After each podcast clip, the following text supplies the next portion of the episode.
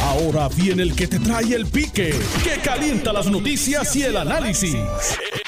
Esto es el podcast de El Escándalo del Día con Luis Enrique Falú. Está bien, no, tenía que cantarme la gracia.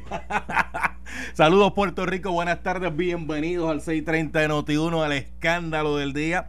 Yo soy Luis Enrique Falú, gracias por la sintonía. Son las 12.03 de hoy lunes 10 de mayo de 2021. Ahí estaba saludando a Carlos Mercadel y a Ferdinand Pérez de Jugando Pelota Dura, que usted sabe que va todos los días de 10 a 12 del mediodía por aquí, por el 630 de Noti1. Voy a comenzar el programa felicitando en esta su semana a los profesionales de la enfermería que hacen un trabajo y una labor encomiable. Usted sabe que el gobernador de Puerto Rico, mediante una proclama, eh, pues ha dedicado del 9 al 15, del 9 al 15, bueno, del 9 al 15 de mayo, la semana y día del personal de la enfermería. Así que mucha felicidad a los profesionales de la enfermería que hacen una labor extraordinaria. Hombres y mujeres que dan el todo por el todo para atendernos cuando pues nos enfermamos. Qué, qué- qué bien, hay que, y hay que hacerle justicia. Hay que hacerle justicia a los enfermeros y enfermeras de, de Puerto Rico, porque realmente mm, las condiciones de trabajo no son las mejores, al extremo que muchos de estos profesionales, después de obtener sus grados, eh, se van de Puerto Rico, se van de Puerto Rico buscando mejores condiciones de trabajo y en otras jurisdicciones en los Estados Unidos el trato que le dan, comparado con el trato que le dan aquí en Puerto Rico, es mucho mejor. Pero los que están con nosotros, muchas felicidades, pero que muchas, muchas felicidades. Hoy es el día del panel, vamos a estar hablando de varios temitas. De hecho, tengo un sondeo corriendo ahora mismo en mi página El Pique de Falú en Facebook, referente a una columna que leí hoy que está interesante, una columna que leí hoy que está interesante, referente a si los puertorriqueños deberían escoger mediante voto a los jueces. Y está interesante porque en los Estados Unidos, en algunas jurisdicciones, los jueces eh, son electos. Es el pueblo el que va y vota eh, por ese juez que se sienta en una sala a impartir justicia. Pero no es en todos los estados, es en algunos estados. Obviamente los jueces de mayor jerarquía siguen siendo nombrados por el poder judicial, por el poder político, ¿verdad? Como el caso de los jueces del Tribunal Supremo, eh, pues siguen siendo nombrados por el poder político. Pero eh, hay unas jurisdicciones inferiores donde pues van a votación. Ya tengo a José Aponte Hernández, el expresidente de la Cámara de Representantes con nosotros. Saludos. ¿Cómo está usted, representante? Bueno, buenos días, buenas, buenas tardes, salud, saludos para ti, saludos para todos los amigos y amigas que nos escuchan, buen provecho a aquellos que están almorzando, los que almorzaron ya y a los que van a almorzar eh, próximamente y me uno a tu felicitación a todos los eh, profesionales de eh, la enfermería de la salud en Puerto Rico en su semana eh, reconocido su esmero, dedicación y empeño por ayudar a mantener la salud en Puerto Rico. que, que tan necesaria es y que han tenido eh, en esta situación de la pandemia, han tenido un rol principal porque son los que han estado ahí día y noche cuidándonos. Día y noche eh, han estado ahí exponiéndose ellos para que otros tengan salud, ¿saben? Eso es así, Salud, y eh, comenzando eh, el proceso de la pandemia, eh, y esto te lo digo por eh, básicamente un conocimiento directo, eh, cuando llegaba una persona a una sala de emergencia donde todavía los hospitales no estaba claro el protocolo a seguir, quien daba el frente directamente en ese momento eran los profesionales de la enfermería. Así es. No era tan siquiera un médico, por decirlo de esa forma. Era el profesional de enfermería quien atendía a ese paciente, tomaba los signos vitales, eh, la información para entonces eh, que el médico dijera, espérate, espérate, ante esta situación vamos a ponerle en aislamiento a esa a e- ese paciente que puede ser eh, un positivo, un posible positivo, y, ellos estaban atendiendo esta situación, eh, vuelvo y te digo, en ocasiones sin que el propio hospital hubiese determinado el, el protocolo que se iba a seguir. Y ellos no se escondían, daban el precio. Definitivamente, definitiva, definitivamente. Bueno, mira, ya, ya Luis Vega está, está listo para entrar también al programa, para entonces ir a discutir los temas que nos corresponden el día de hoy. Antes de comenzar con los temas, ya el representante, el ex representante Luis Vega está en línea telefónica. Déjeme saludarlo Déjeme darle la, bienvenida a Luis Vega Ramos, que ya está con nosotros, al igual que José Aponte. Y, también para que Luis Vega Ramos, si quiere hacer una expresión, ¿verdad?, de felicitación en la semana pues de los profesionales de la enfermería, lo pueda hacer y entonces entramos a, los temas. Eh, Luis Vega, saludos, buenas tardes.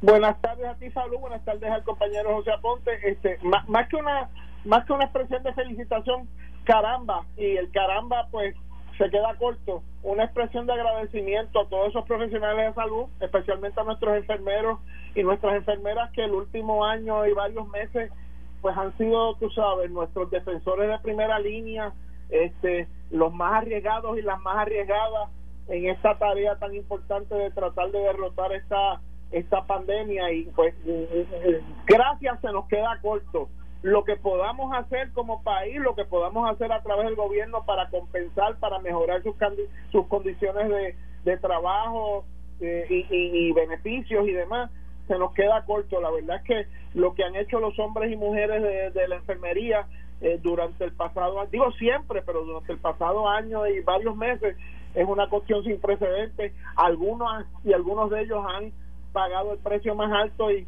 y más que una felicitación, porque la verdad que la felicitación es, es, poquito, es, un, es, un agradecimiento casi de rodillas lo que le tenemos que dar a, a esos hombres y mujeres que a veces, con bregando con la irresponsabilidad eh, de parte de la ciudadanía que no coopera, a veces bregando con la ciudadanía, eh, la irresponsabilidad de otra parte, eh, ¿verdad?, de turistas y demás que no cooperan. Ellos han sido las mujeres y los hombres que nos han que nos han dado el ejemplo y que nos han dado la esperanza de que vamos a superar esto. Así que gracias, más que felicitaciones, muchas gracias. Voy a dividir porque tenemos muchos temas en el día de hoy y quiero, voy a empezar con usted Luis Vega porque usted, usted es abogado, usted es licenciado. De eso me acusan. Sí, eh, bueno, eh, algún pecado tenía que tener, ¿verdad? Ese no es el único. Por eso.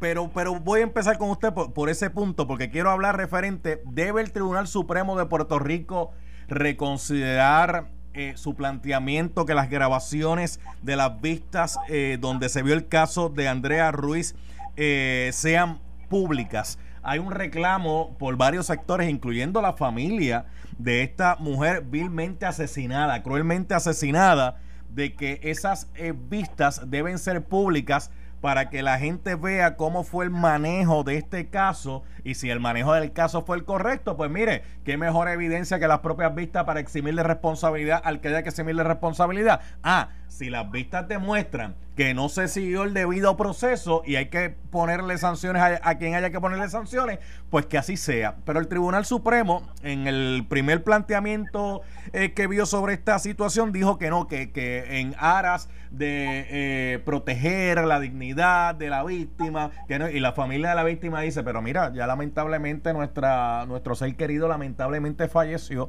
y nosotros queremos saber qué fue lo que pasó. Voy a empezar con usted. ¿Debe reconsiderar el Tribunal Supremo, Luis Vega Ramos, su, su decisión? Eh, te, agradezco mucho la, la, pregunta porque es una pregunta que tuve una reacción inicial visceral cuando salió la bajó la decisión del Supremo. Después quise pensarlo un poco más y, y leerla otra vez y meditarla.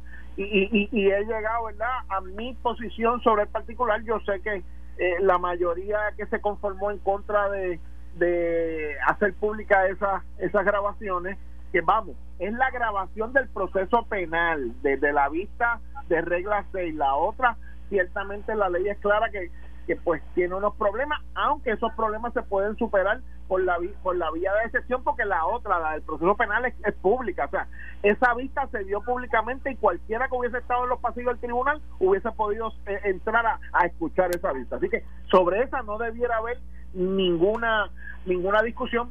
Yo puedo entender los argumentos de protección de, la mayoría del Tribunal Supremo en este caso, pero honestamente yo creo que eh, eh, el que lo mejor el mejor lo explicó de verdad es eh, mi compañero de estudio y digo eh, claramente este no persona de mi de mi ideología este es el juez el juez asociado Luis Estrella.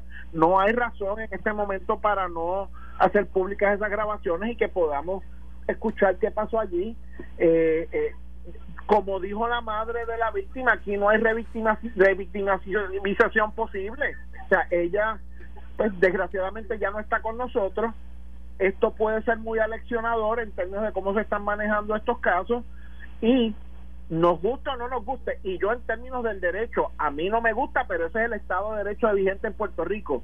La realidad es que las personas fallecidas no tienen derecho de intimidad, por lo menos eso es lo que estableció el Tribunal Supremo de Puerto Rico en uno de los casos sobre algunas de las noticias que se publicaron en uno de los periódicos del país sobre verdad personas fallecidas, asesinatos y demás, y se llevaron unos unos casos. Y lo que decidió el Supremo es que la supuesta intimidad de las personas cesa cuando la persona fallece.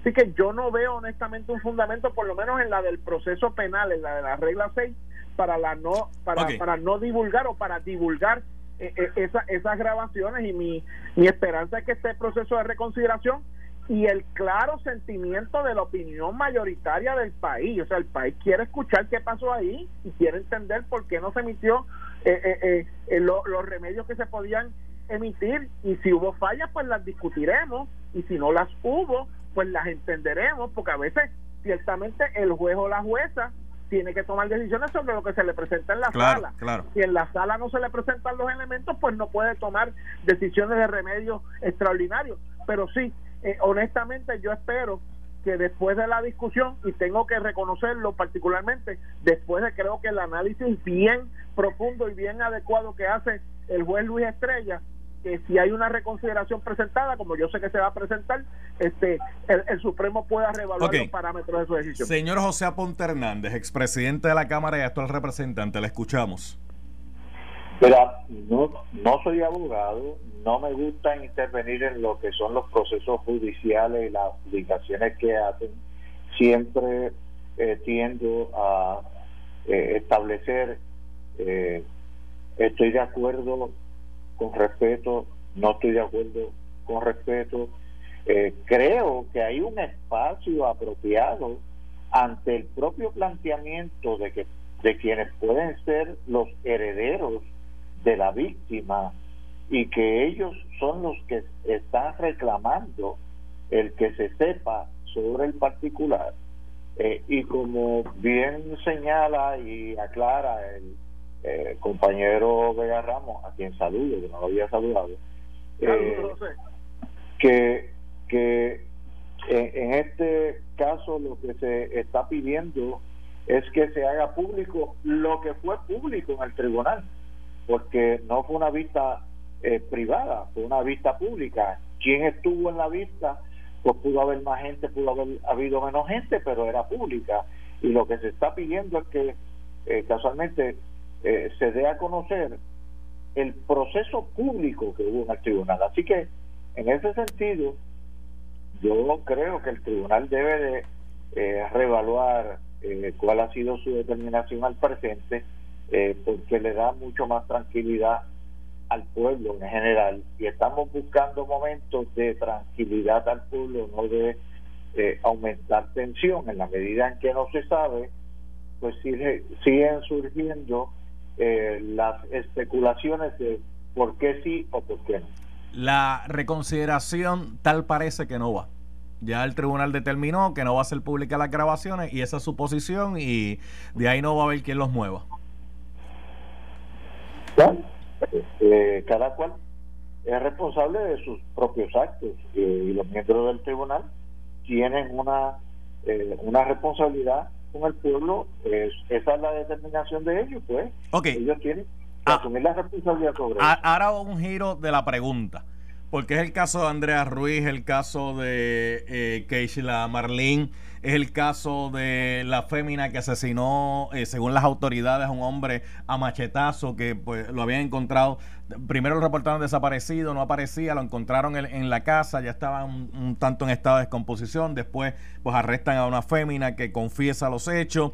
Eh, y si seguimos, son los casos que hemos visto durante estos días de eh, la gente, las mujeres y hombres yendo a los tribunales buscando órdenes de protección. Si, lo, si giro la pregunta, esta decisión del Tribunal Supremo, ¿es beneficia o no beneficia a que las víctimas den ese paso adelante y vayan y acudan eh, a buscar justicia? Luis Vega Ramos.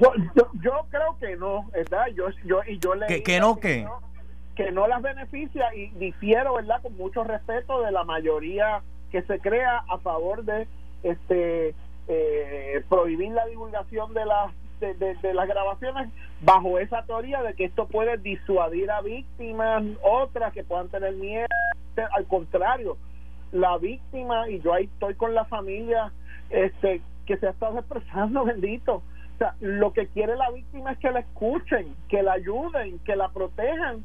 Y si, y si tiene razón, que se adjudique los remedios que hay. Y si no tiene razón, que haya un tribunal, que haya un espacio donde se pueda adjudicar qué es la verdad y qué no es la verdad y poder resolver y proteger todos los intereses en controversia, los intereses de esa mujer o ese hombre, pero la mayoría de las veces es mujer, que se siente acosado, amenazado, que teme, amenazada, que teme por su vida, que teme por la vida de sus hijos, que teme por la vida de sus padres, como pasa en muchas ocasiones, o que pueda adjudicarse la este la injusticia contra una persona, la otra pareja, en su mayoría de las ocasiones hombre, en, alguna minoría mujer, que está siendo viciosamente acusada, que está siendo objeto de un proceso de persecución, que está siendo objeto de un proceso de utilizar el sistema de justicia para una venganza, para lo que sea. Pero tenemos que darle ese proceso a las dos partes. y eso esa confianza tenemos que restituirla. Y a mí me preocupa que la secretividad, y con esto me callo, lo que hace es disuadir a que la gente vaya a buscar la solución en la rama judicial y entonces pues la idea sea que busquen su solución por otras vías. José Aponte Hernández. Pues mira, yo creo que la realidad eh, disuade el hecho de que una víctima busque el, el, amparo, por decirlo de esa forma, de, en este caso, eh, el tribunal, porque si no se va a sentir eh, protegida, eh, si no se va a sentir que el proceso le da respaldo a su reclamo, pues va a optar por lo que ocurre hoy con la mayoría de las víctimas que tienen temor de hablar y siguen siendo eh, maltratadas, oprimidas, dejadas eh, y lamentablemente el extremo las convierten en víctimas lamentables por parte de una persona que no debía haber tomado decisiones como esas, eh, pero no creo que sea positivo, todo lo contrario, creo que el no dar ese espacio se convierte un poco en negativo hacia lo que son los procesos de protección. Ok, ahora quiero girar la pregunta en torno a la discusión de la violencia de género. Cuando surgen estas situaciones, pues comienza esta discusión que la violencia de género pues afecta a todo el mundo, que obviamente lo es, pero obviamente hay unos casos que se reportan más que otros y cuando analizamos la violencia en general, eh, vemos que más hombres caen víctimas de la violencia en otro tipo de renglones, pero cuando vamos a renglón de la violencia doméstica, cuando vamos a renglón eh, de una violencia porque hay vínculos sentimentales o porque tú eres mía y no eres de nadie, o eres mío y no eres de nadie, la realidad es que son más víctimas las mujeres que los hombres. Eso no significa que los hombres no, no, valgan y no cuenten, pero ese es el dato que se tiene, esos son los resultados que se tienen. Pero entramos en esta discusión, ah, es que lo que pasa es que hablan de violencia de género y hablan que afecta a las mujeres como si no valieran los hombres. Eh, Luis, no, voy a empezar con José Aponte Hernández. José Aponte Hernández, ¿cómo usted lo ve? ¿Cómo usted lo analiza? Pues mira, eh, lamentablemente es una sociedad machista donde eh, yo puedo eh, yo, puedo abusar, pero que nadie abuse. Ajá, mentira, eso no es así. Tú no puedes abusar contra nadie. Pero es una cuestión de crianza, es una cuestión de educación desde pequeño. Eh, y en ese proceso de educación desde pequeño, eh, pues hay sociedades que son mucho más machistas que otras, nuestra sociedad. eh, realmente una sociedad machista, donde nosotros somos los, los que los, dueños de, y tú no puedes opinar de nada, tú no puedes actuar en ninguna eh, en ningún momento de manera eh, propia, eh, porque tú eres mujer y yo soy... No, eso está mal, malísimo, y no solamente contra la mujer, contra cualquier ser humano. y en el proceso de lo que son otras relaciones, que no es la relación hombre-mujer, mujer-hombre, sino parejas del mismo sexo, pues usualmente hay una que trata de tomar, por decirlo así, el control sobre la otra y vemos también esas situaciones porque no se puede tapar el cielo con la mano, la estamos viendo en tribunales también, el reclamo eh, de alguien en una pareja que de, momento se sintió eh, eh, maltratada emocional o físicamente o en ambas. Y pero la realidad Falú y todo el pueblo que nos escucha Dios nos creó iguales no creó a uno más que el otro y sacó a la mujer de la costilla del hombre en igualdad. ¿Por qué tenemos que ejercer una presión indebida? Está mal hecho. Bueno, me llegó la hora, me llegó la hora de la pausa. Al regreso de la pausa, Luis Vega va a tener su punto, ¿verdad?, para hablar sobre esto de la violencia de género. Vamos a hablar del caso de, de el hindú eh, que es ciudadano americano que llegó a Puerto Rico, estaba jugando golf y se molestó porque un perrito en, los alrededores cogió y le movió la pelota de jugar golf y él sacó un arma de fuego y le disparó al perrito allí delante de todo el mundo. Eh, vamos a hablar de eso y también vamos a hablar de la elección especial que hay el 16 de mayo de los delegados eh, para representar la estadidad, eh, que ya Luis Vega Jamo está listo para ir a votar y jajar la papeleta. Este, ¿E-, ¿Eso todavía lo van a hacer? Tranquilo, tranquilo, vamos a hablar de eso ya mismito, pero me está llegando ahora mismo. Espere, espere, espere, no empiecen, no empiecen todavía. Me está llegando aquí ahora mismo, a través del licenciado José Enrico Valenzuela Alvarado, me está llegando que el Tribunal Supremo declara no al lugar la petición de grabación de vista en el caso de Andrea Ruiz y deja sin efecto la vista que el Tribunal de Primera Instancia señaló para mañana martes. O sea que lo que les estaba adelantando aquí en el programa es lo que ha ocurrido. Es lo que ha ocurrido. Este, el tribunal, el tribunal no se va, eh, no va a revisar su propia decisión y, y también y dijo más, dijo, hay una vista pautada para mañana en el tribunal de apelaciones eh, de eh, la ASPRO, eso no va, cancéleme en eso que eso no va. Vamos a hablar de eso también al regreso aquí en el escándalo del día con Luis Vega Ramos y el expresidente de la Cámara y actual representante José Aponte Hernández, que ya usted vio que cuando vayamos a tocar el tema de la elección especial parece que hay un pique entre ellos, pero ya mismito, regresamos en breve. Estás escuchando el podcast de Noti1, el escándalo del día, con Luis Enrique Falú. fue el Día de las Madres, muchas felicidades a todas las madres. Este, muchos hijos llegaron con el regalo a mamá. Y no fue un regalo para ponerla a cocinar, no fue un regalo para ponerla a trabajar, no fue un regalo, no, fue un regalo para que mamá pueda descansar y sentirse cómoda por muchos años más que chulería. Y tú sabes dónde fue, ¿verdad? De Global Matre, 787-837-9000, 787-837-9000. Tú cocinaste ayer, ¿verdad, Nelson? ¿Qué le cocinaste a la doña? ¿Qué le hiciste a la doña ayer? Ensalada de pulpo. Tú hiciste ensalada de pulpo, tú, Nelson. Con habichuelas negras y arroz blanco. Tú hiciste eso, Nelson. Ese fue tu regalo a, tu doña por el Día de las Madres. Oye, qué bien, qué chévere. ¿Y, José Aponte qué hizo? Este... Yo, yo me ocupé de que hubiese una buen, un buen surtido para que en casa. Mando, a buscar la, Cuando usted dice yo me ocupé, que mando a buscar. ¿Y Luis Vega qué hizo? ¿Y qué hizo Luis Vega? No, yo admito lo que hice. Yo, pues, me aseguré de que pudiéramos salir a un sitio con los cuidados adecuados eh, mami mandó y decidió que íbamos a comer argentino y su nieta oh. decidió que eso era lo que íbamos a comer. Y chorizo parrillero, che, chorizo parrillero. Y pues como esa es la comida favorita de, de madre y nieta, los demás nos alineamos. Muy bien, muy bien, muy bien.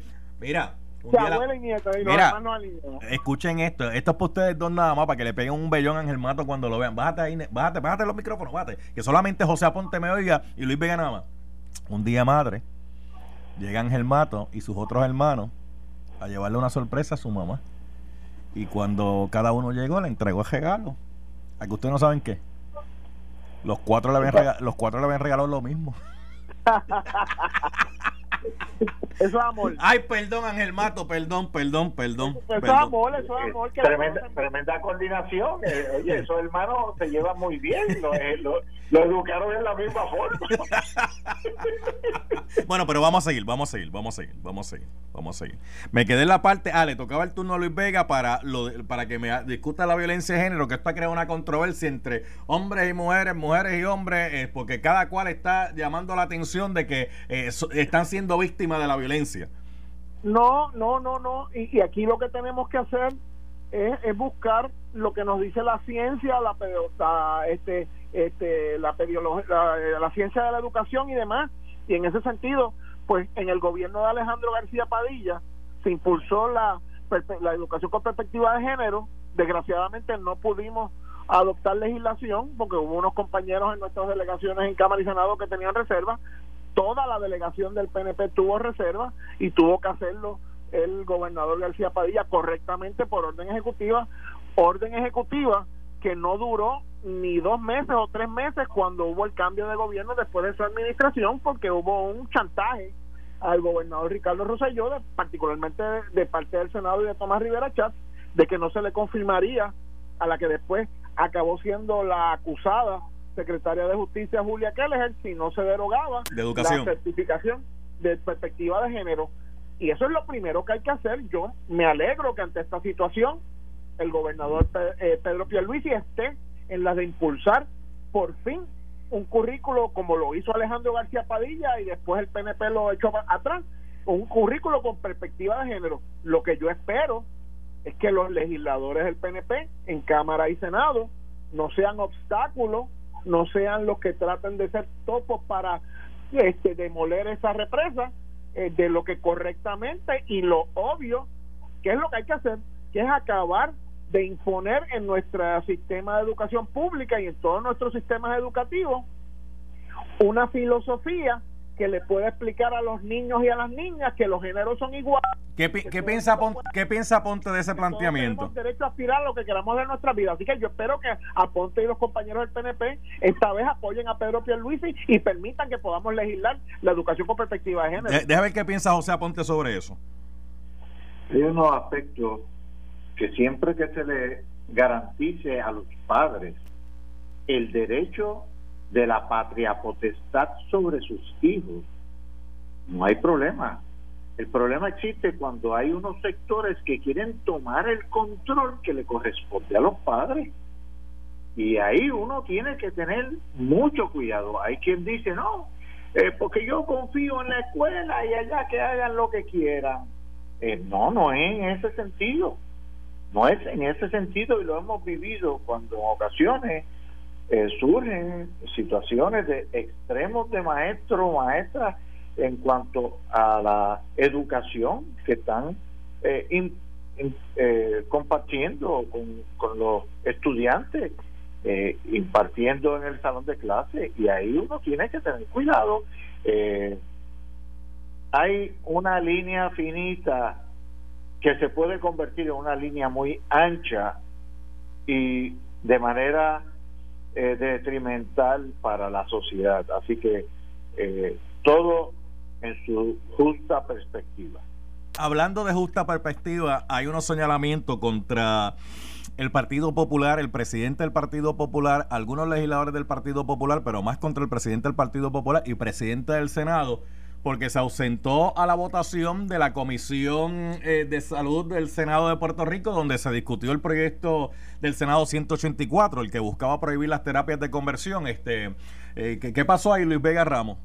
Bueno, déjame distinguir dos cosas. El presidente del Senado ha dado una explicación que uno puede estar de acuerdo o no con ella, pero es una explicación legítima. O sea, Ponte fue presidente de un cuerpo que cuando uno es miembro ex oficio de una comisión, uno tiende a como presidente del cuerpo a, a expresarse sobre cualquier medida hasta el último minuto posible, porque obviamente es una expresión del liderato para no este cargar el proceso de un lado a otro. Y eso él lo explicó, ¿verdad? Uno puede estar de acuerdo o no con eso. Yo respeto esa posición.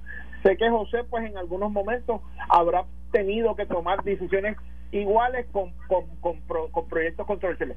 Dicho eso, esta determinación que es revocable y que es este, retrabajable de otras maneras eh, para volver a traer este proyecto a discusión es precisamente este coletilla de lo que dije en mi turno anterior. Aquí tenemos que tomar unas decisiones valientes para proclamar de verdad en la ley que toda la vida, que toda la dignidad humana, no importa si tú eres hombre o mujer, no importa si tú eres heterosexual o, o gay o lesbiana o lo que sea, o, no importa si tú eres este creyente o no creyente, que todas esas vidas en su protección al derecho a vivir, en su protección al derecho a estudiar, en su protección al derecho a ganarse la vida sin sin este hostigamiento, en su protección a que si su pareja este te agrede, en su protección a que si te tratan de discriminar en un servicio, sea del gobierno o sea de un comercio, tiene que ser igual.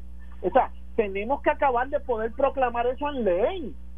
Y eso es una de las grandes batallas que nos va a permitir derrotar estos males estos males que estamos viviendo y por eso es que yo pues de la misma manera que con este sentido de humildad pero con sentido de fuerza le pido a los legisladores y legisladoras del Partido Popular Democrático que sean los votos decisivos para aprobar la legislación eh, para prohibir estas estas mal llamadas terapias de conversión que no son otra cosa que este trauma, tortura y habrá quien diga no eso no pasa en Puerto Rico bueno yo no sé si pasa en Puerto Rico o no, pero yo las quiero prohibir. Como el Código Penal de Puerto Rico prohíbe, prohíbe el genocidio, y que yo sepa, en Puerto Rico no ha habido genocidio. Como el Código eh, Civil de Puerto Rico prohíbe la clonación humana. Y que yo sepa, en Puerto Rico nunca ha habido clonación humana. Ok, ahí para ahí, movernos de tema, ahí para movernos de tema. Aponte, Hernández, algo que quiera decir sobre esto para entonces movernos, movernos de tema. Eh, hay una, unas determinaciones como presidente del cuerpo, uno toma decisiones y como planteó Luis Vega hace unos minutos, hay ocasiones de que uno permite dar espacio a la discusión en comisión eh, sin uno intervenir directamente para eh, que no se vea eh, que se está tomando postura, por decirlo así, tratando de influir a los demás. Hay momentos donde uno lo hace, toma la decisión de sí participar.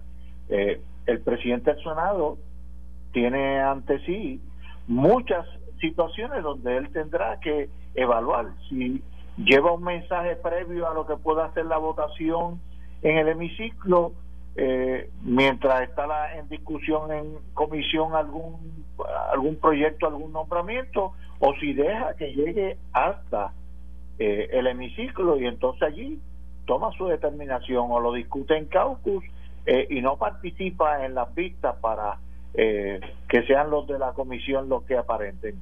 Pero el aspecto de las terapias de conversión, casualmente, yo entiendo que en Puerto Rico no se están dando, sin embargo, sin embargo, creo, y de, por eso eh, soy parte, eh, soy coautor de un proyecto del compañero eh, Luis Raúl Torres, que establece unos criterios sobre ese particular y limita o, establece, no es que limite, establece y prohíbe lo que son estas terapias, pero es un proyecto mucho más amplio en su discusión de lo que viene siendo el proyecto 184 del Senado eh, y nosotros, pues en la Cámara, el compañero tuvo la determinación de eh, redactar un proyecto y se radicó el proyecto de la Cámara 683, eh, del cual este servidor es coautor. vuelvo y te digo, aunque entendemos que no se dan terapia de conversión en Puerto Rico, hay una discusión que está minando la opinión pública y hay que atenderla, pues vamos a, aun cuando no se den, vamos a prohibirla. Ok, voy, voy a dejarlo ahí, voy a dejarlo ahí. Eh, mire, eh, al principio del programa hablé de una columna que leí hoy, me parece que de Carlos Díaz, si no me equivoco, donde él estaba planteando referente a cómo se escogen los jueces en Puerto Rico y donde el planteamiento que él hacía es que si los jueces deben ser escogidos mediante votación del pueblo, o sea, que la gente pueda votar por los jueces. Eh, en algunos estados de los Estados Unidos eso ocurre así. Obviamente en, eh, tribunales superiores, como el caso del Tribunal Supremo, pues eso sigue siendo parte del poder político. El presidente es el que sigue pues nombrando a, los jueces que van a ocupar una silla en el Tribunal Supremo y el Senado pues sigue viendo eh, los nombramientos. Pero en otros estados, en algunos estados, pues la gente escoge a los jueces. Pues mire, de 200 hasta el momento, de 240 personas que han participado, 18 dicen que no, que el pueblo no debe ser el que escoja a los jueces y 221 dicen que sí, que se, debería ser el pueblo el que escoja a los jueces. Me gustaría un comentario de un minuto de ambos para entonces pasar al próximo tema que sería la elección especial de delegados del 16 de mayo. Este, adelante Luis Vega Ramos, un minutito para ese tema. Bien, bien breve. La, la pregunta que se tiene que hacer el país es si quiere que sus jueces se cojan como se escoge a José Aponte y como se escogió en sus momentos de vida Luis Vega Ramos, haciendo campaña, haciendo promesas, este, alineándose a un partido, no alineándose a otro. Yo creo que eso es sumamente peligroso para ese tipo de figura que es de imparcialidad. Yo, por el contrario, Creo que hay que reformar el proceso de la selección de los jueces, pero no para exponerlos al, proceso político en los que somos políticos en el Ejecutivo, en las alcaldías, en los que hemos corrido a la legislatura, los que están en la legislatura, pues nos sometemos a ese, a ese proceso y hacemos las promesas o hacemos nuestra toma de postura y, y asumimos los votos. Eso yo no creo que es lo correcto para los jueces. Lo que yo creo es que tenemos que en la Constitución poner un mecanismo de filtro adicional y eso lo podemos discutir y no lo vamos a hacer en este minuto, de cómo esos candidatos que el gobernador tiene o la gobernadora tiene derecho a nombrar llegan a él. Ok, ok. ahí es que yo creo que hay que hacerlo. ahí, es que yo creo que hay que arreglo. Oiga, el, reloj suyo, ¿es digital o todavía es análogo? Análogo, análogo. No, Lo, lo, veo. E, e, esa flechita va dando vuelta bien lenta. Bien José Aponte, José Aponte, su minuto, dele. Mi minuto, no estoy de acuerdo en que sea por elección. Creo que debe de mantenerse tal y como se hace hoy en día. El escrutinio eh, lo pasa por el Poder Constitucional, eh, el Senado, con sede y consentimiento, luego de que el gobernador hace la nominación. Y esa nominación viene antecedida de una eh, investigación y evaluación por parte del Ejecutivo y su equipo, que de hecho eh, lo tradicional es que los gobernadores tienen un comité de evaluación y recomendación de jueces y fiscales eh, y esos eh, deben de estar bien activos en esa evaluación y designación que no tiene que ser el amiguismo y partidismo el que pueda estar sujeto a la determinación que haga. Ok, ahora vamos para el tema que los une Espere, espere, espere, espere, espere. Cinco segundos, cinco segundos, cinco segundos. Por ejemplo, un mecanismo puede ser que tú le dejas a las escuelas de derecho acreditadas en Puerto Rico la facultad de recibir la solicitud de quienes quieran ser jueces o juezas en Puerto Rico, que esas escuelas lo evalúen y que entonces solo pueda nombrar el gobernador y la gobernadora o la gobernadora a juez a los que esa gente acredite como que tienen las cualidades. Por eh, ejemplo, por darle un ejemplo. mire, mire, mire, mire. Yo quiero ir a la votación del domingo. Mire, espere, espere, que eso, eso oye, yo quiero un reloj como el de Luis Vega. Luis, yo quiero que tú quieres ir el domingo también a participar, Luis. Te voy a dar la, la, la evaluación. Los colegios van a estar abiertos de 9 de la mañana a 5 de la tarde. Luis, yo sé que tú eres de los puertorriqueños que atesora la ciudadanía estadounidense y la unión permanente con los Estados Unidos. Y yo quiero que esté orientado para poder participar el domingo. Yo te puedo decir por conocimiento propio, Falú, que la gente de San Lorenzo es terrible. terrible, es terrible, terrible. ¿Usted conoce a alguien de San Lorenzo? Que... No, yo chacho, no me pregunte. somos, somos buenos, Luis. Bueno, vamos, vamos. Ya, ya, entramos al tema de la elección especial, el tema que los une, dele. No, este San Lorenzo es terrible. Somos buenos, los, los vecinos nos cuidamos. No, no. Muy bien, muy bien. Parece que Luis está dilatando, Luis está dilatando. Vamos, a para la elección especial. Vamos. No, no, no, Digo, José, yo te voy a hacer una pregunta. ¿Cuánta gente va a votar el domingo? Los que lleguen, Luis. Yo no voy a obligar a nadie. Pero van a ser más. Tú puedes estar seguro que el porciento de participación va a ser más de aquella consulta inconstitucional que se hizo, porque la constitución de, Puerto Rico dispone que cuando se va a hacer una consulta de constitución, de enmienda constitucional, tiene que estar aprobada por más de dos terceras partes de los miembros en cada cuerpo. Y en el, en el 2004, cuando se aprobó lo de unicameralidad, no fue en esa forma. Pero la participación del domingo va a ser mucho más que el 22% que participó en aquel momento. ¿Y, y, cuánta, y quiénes son los que van a administrar los colegios? los propios eh, funcionarios de Comisión Estatal de Elecciones los designa la Comisión Estatal de Elecciones. O sea, los, nombrados bajo la ley actual, la ley actual que está totalmente cuestionada eh, como una ley que permitió el fraude. Bueno, puede estar cuestionada como pueden estar cuestionadas otras leyes sobre otros aspectos, pero la Constitución dispone cómo es y, los funcionarios la aprobación de leyes y la efectividad de las mismas. O, sea que el país va a tener que, que, confiar que los que voten el domingo son los que los PNP y los, los funcionarios de la Comisión Estatal de Elecciones digan que votaron. Los funcionarios de la Comisión Estatal de Elecciones, eh, las demás, las demás opciones, las demás opciones, es que tú siempre hablas de fraude, Luis, eh, ustedes se proyectan inmediatamente. Ustedes se creen que todo el mundo actúa como, como han actuado en el pasado cuando el Tribunal Electoral en Puerto Rico y otra, otros momentos, eso no es esa forma. Estamos en el siglo XXI y estamos actuando conforme a lo que es las disposiciones de hoy por hoy. Yo no sé tú, yo he participado de observador en, en elecciones donde inclusive... O, eh, sea, José, que tú me estás diciendo que tú me estás garantizando que los funcionarios nombrados por el juez Colomel, nombrados por el PNP, y los funcionarios del PNP, que son los únicos que van a estar en los colegios electorales, no van a vaciar listas.